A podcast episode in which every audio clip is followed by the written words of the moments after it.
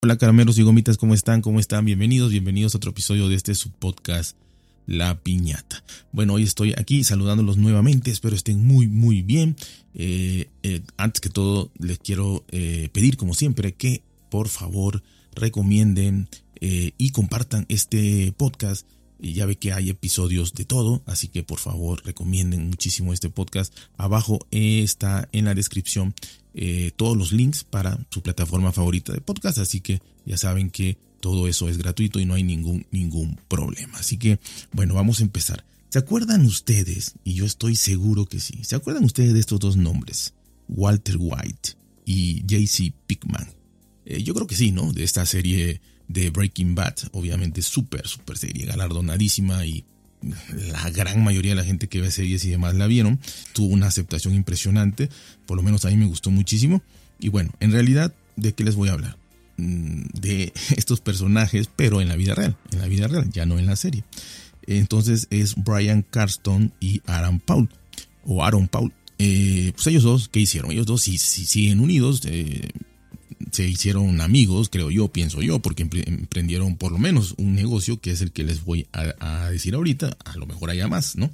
Pero este negocio se hizo en México y es un, este, un producto que, que se ve, se ve maravilloso. Aquí se los voy, se los voy a contar. Es nada más y nada menos que un mezcal. Ellos, ellos hicieron un mezcal. ¿Qué es el mezcal? Bueno, eh, eh, los mexicanos ya sabemos perfectamente qué es el mezcal, pero todos los que me escuchan de Latinoamérica, de Europa, de España, de, todos los lugares, es una bebida que pudiera compararla, para alguien que no sepa nada, eh, pudiese compararse con el tequila. Vamos a compararlo con el tequila, ¿no? aunque son sectores diferentes, bebidas diferentes, pero lo más cercano para compararlo, el mezcal es con el tequila.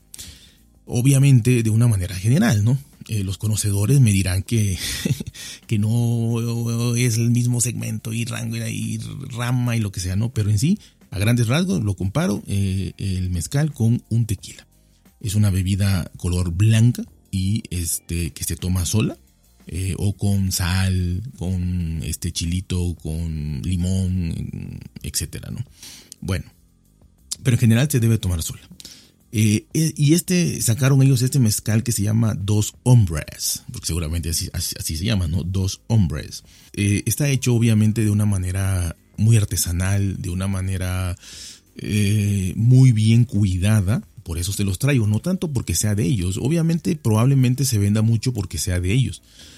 o porque, bueno, porque tengan los nombres de ellos y, y, sí, vaya, sean de ellos. ¿El mezcal de qué se hace? El mezcal se hace de agave, ¿no? Pero igual que el tequila, es un agave azul eh, que tiene que ser así, es una denominación de origen, nada se puede llamar mezcal que no salga de ciertos estados de México, principalmente del estado de Oaxaca, al sureste de México, así que todo lo que, lo que se llame mezcal tiene que salir de Oaxaca, principal número uno, y de otros eh, como cinco estados más que también producen este, este agave azul. Pero eh, hay diferentes tipos de agave, muchísimos tipos de agave azul. Eh, uno más grande, más chico, más eh, grueso su, penca. Eh, las pencas son las hojas más gruesas, más delgadas, más este, afiladas, este, más cortas, todo esto. Y mm, ellos hicieron muchísimas pruebas y lo que encontraron fue que para ellos les, funcionó o les gustó mucho el que es el agave espadín, así se llama espadín, la, la penca es más delgadita y más larga, ¿no? Esta vez seleccionado a mano en un pequeño pueblo, repito, de Oaxaca, es una fragancia atractiva, un sabor rico que cautiva al paradar, asegurando la suavidad distintiva de nuestra marca. Eso es lo que dice eh, la mercadotecnia de, ellos, ¿no? ¿Por qué? Es muy importante que digan la suavidad, porque el mezcal generalmente está eh, considerado como una bebida muy, muy, muy, muy fuerte, muy fuerte, más fuerte que el tequila. Eh, y se hacía de una manera vaya, sin, sin ese cuidado, sin esa delicadeza, ¿no? Nada más el, que te quemaba la garganta porque te quemaba. Y los hay, obviamente, ¿no? Pero los más económicos, y obviamente no estamos hablando de esto, que es una, marca premium, ¿no? Por el cuidado y por el precio que tiene, ¿no? Eh, así que pues eh, ellos también te invitan a que te lo tomes solo, obviamente, como yo, como yo les decía, para apreciar los aromas, los sabores, la experiencia de todo esto, ¿no? ¿Y en, qué se caracteriza este agave spadín? Pues tiene sabor, y es lo que le digo, no solamente te va a quemar ahí, no, ya ahorita, este, hay muchos, ¿eh? o sea, no solamente este, hay muchos mezcales premium en México, inclusive mucho más caros que este, mucho, doble, triple de caro que este, de costoso, eh, pero eh, repito, esto pues tenía que hablarse por, por, por, por estos, estos, estos dos personajes, ¿no? Y ya ya no es así una que fuego nada más, ¿no? Sino que ya es muy suave. Eh, estos finos son muy suaves, la verdad. Lo disfrutas, lo paladeas. Hasta es como aceitoso, así, muy, muy bien. Este, tiene aromas eh, a manzanas, tiene aromas a mango, eh, a frutas locales fusión de frutas como el zapote, no sé si lo conocerá en otro lado, y si no tengo idea, o sea, lo he comido y lo conozco perfectamente, pero no tengo idea de cómo, eh, con qué compararlo en otras partes del mundo. Las manzanas, el mango, pues si lo conocerán, el zapote, la madera, esto es fundamental porque, por, por todo lo que les voy a platicar del, del, proceso de elaboración, la madera tú le pones qué tanto o, cuánto no quieras ese sabor, pero es forzoso que sabe a madera los, los, los eh, mezcales buenos. Y, el, y a un humo, un ahumado suave. Esto también tú le puedes poner el ahumado más suave, más fuerte. Obviamente, entre más suave es mejor, porque el humo, pues, pues tiene sabor humo, ¿no? Entonces, este, habrá gente que le guste y que no, pero este ahumado discreto es, es, la, es la mejor opción, ¿no? Que te da. ¿Y cómo se hace? Para que se den cuenta nada más del proceso que lleva proceso que lleva hacerlo esto manualmente. Para empezar, este, tiene que ser un maestro agavero. Maestro agavero, eh, preferentemente que tenga, híjole, no sé, 30 años por lo menos haciendo esto, para que lo haga bien, ¿no? En este caso escogieron a, un, a un caballero que es la tercera generación de, de, de agaveros. Obviamente, pues esto de alguna manera en su mercadotecnia pues eh, aseguraría que su abuelo lo hizo perfectamente y le pasó todos los, el, cómo hacerlo y los secretos a su hijo eh, y al padre de este hombre. Y pues ya este hombre aprendió de su padre y se dedica desde chiquitito a, esto, ¿no?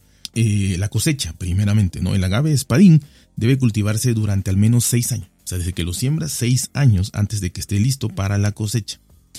Así que, pues, de entrada, pues no es rápido, ¿no? Son seis años, tienes que estar renovando y renovando para que, para que sigas teniendo producción, ¿no? De ahí viene el cocinado, que son las piñas, porque se les cortan todas las hojas y nada más queda lo, lo de abajo, que es una cosa redonda, pues se llama piña. Hagan de cuenta una piña que le quitaron lo de arriba, ¿no? Así. Esta, en este caso le quitan todas las hojas, queda la piña. Y eh, que se llama cepellones, se cortan en cuartos y luego se colocan en fosas de tierra, de piedras calientes y se cubren con tierra. Cuatro días de horneado, el agave saca sus azúcares naturales. Entonces, hace un hoyo en la tierra, grandísimo, y ahí hay piedras calientes, o sea, no hay fuego, hay piedras calientes, calientes hirviendo al rojo vivo. O sea, esto también lleva un proceso, imagínense. Ahí se meten estas, estas piñas y ahí se deja, se, cubren con tierra, se cubren con hojas, se cubren con muchas cosas también especiales. Ahí se deja cuatro días, cuatro días. Y bueno, ahí va sacando el humo y todo, ahí se va cosechando y saca eh, las azúcares naturales, que es obviamente lo que lo fermenta, ¿no? Pero repito, todo esto es manual, natural, y ese agujero y eso, pues hay que volver a destapar, a hacer todo el mismo proceso otra vez, ¿no? Ahora viene la, la tercera fase, que es la molienda. Esto que salió, esta piña que salió, eh, este agave cocido ya, eh, un poco ya aguado, quebrado, destrozado, ¿no?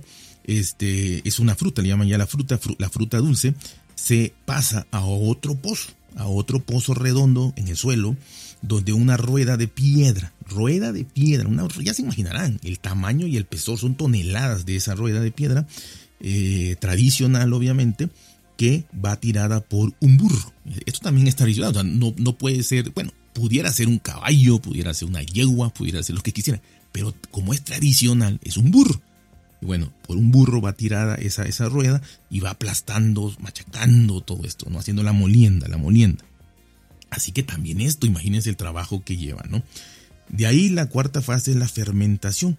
El agave triturado se coloca en madera con agua de manantial de montaña. Hasta eso, ¿no? Agua de manantial de montaña.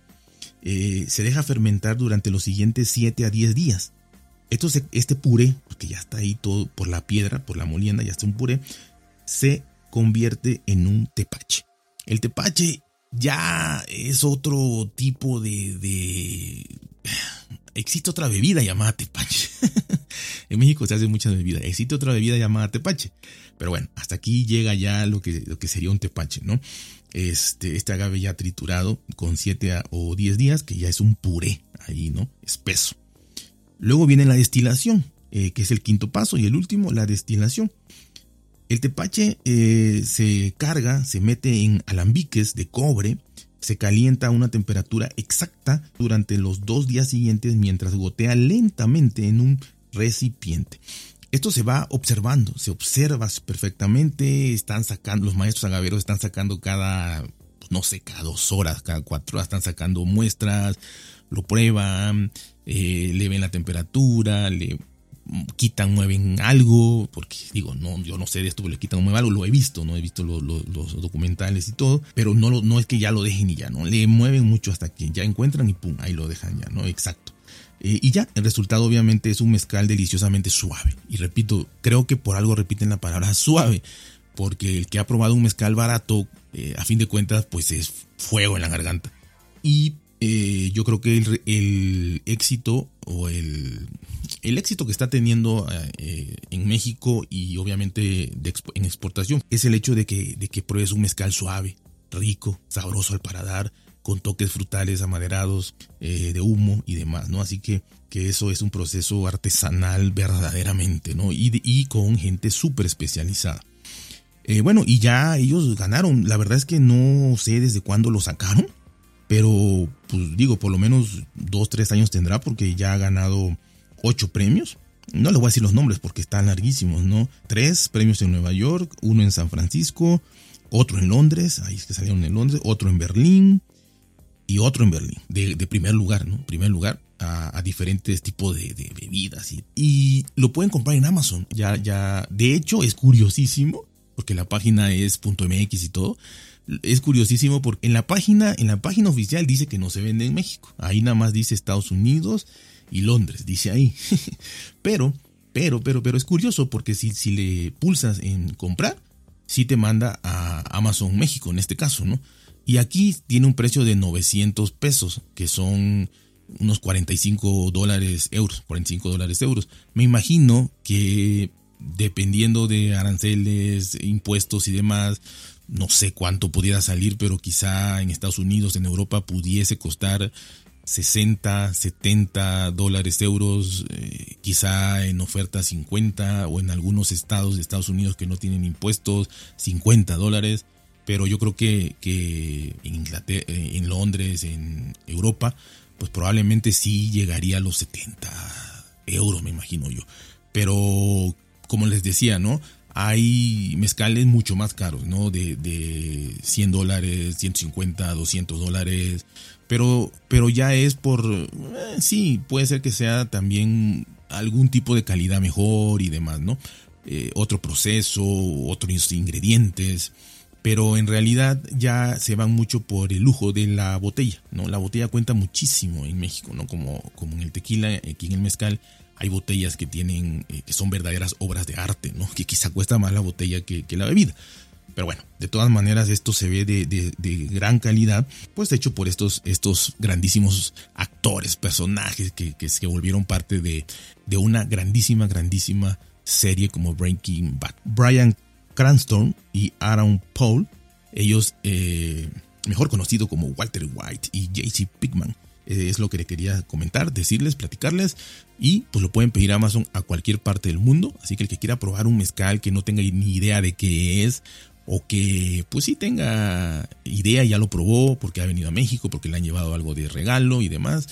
Y quien nunca lo ha probado, pues yo diría que pudieran probarlo, porque sería una, descubrir algo nuevo. Y bueno, y, y también hasta para guardar la botellita, porque está muy bonita. Se las voy a poner ahí como imagen del podcast, con la nostalgia también de tener algo de esta serie, si es que fueron fanáticos o la vieron por lo menos de Breaking Bad. Así que saben, cuídense, por si bien, traten de ser felices y nos escuchamos muy, muy pronto.